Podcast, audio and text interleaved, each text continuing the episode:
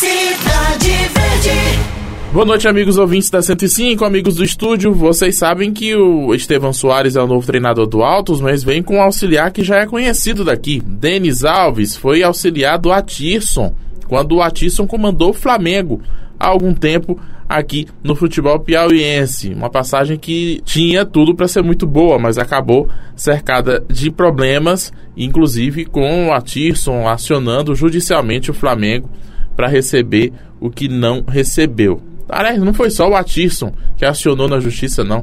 O Denis Alves também. A gente relembrou essa história numa entrevista com ele e ele falou que segue na torcida pelo rubro-negro. Torce pro rubro-negro ganhar tudo que tiver pela frente. Até pro próprio Denis Alves ganhar o que está esperando também na justiça. Não, pendência judicial tem, né? Mágoa nenhuma. Eu só torço para que eles ganhem todas as competições agora.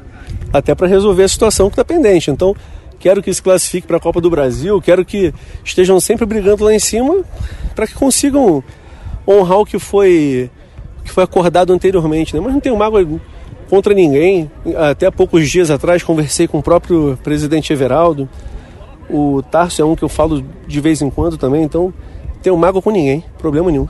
É, por hora a cabeça do Denis Alves é no Altos. O Jacaré vai disputar a fase preliminar da Copa do Nordeste e a Série D do Campeonato Brasileiro.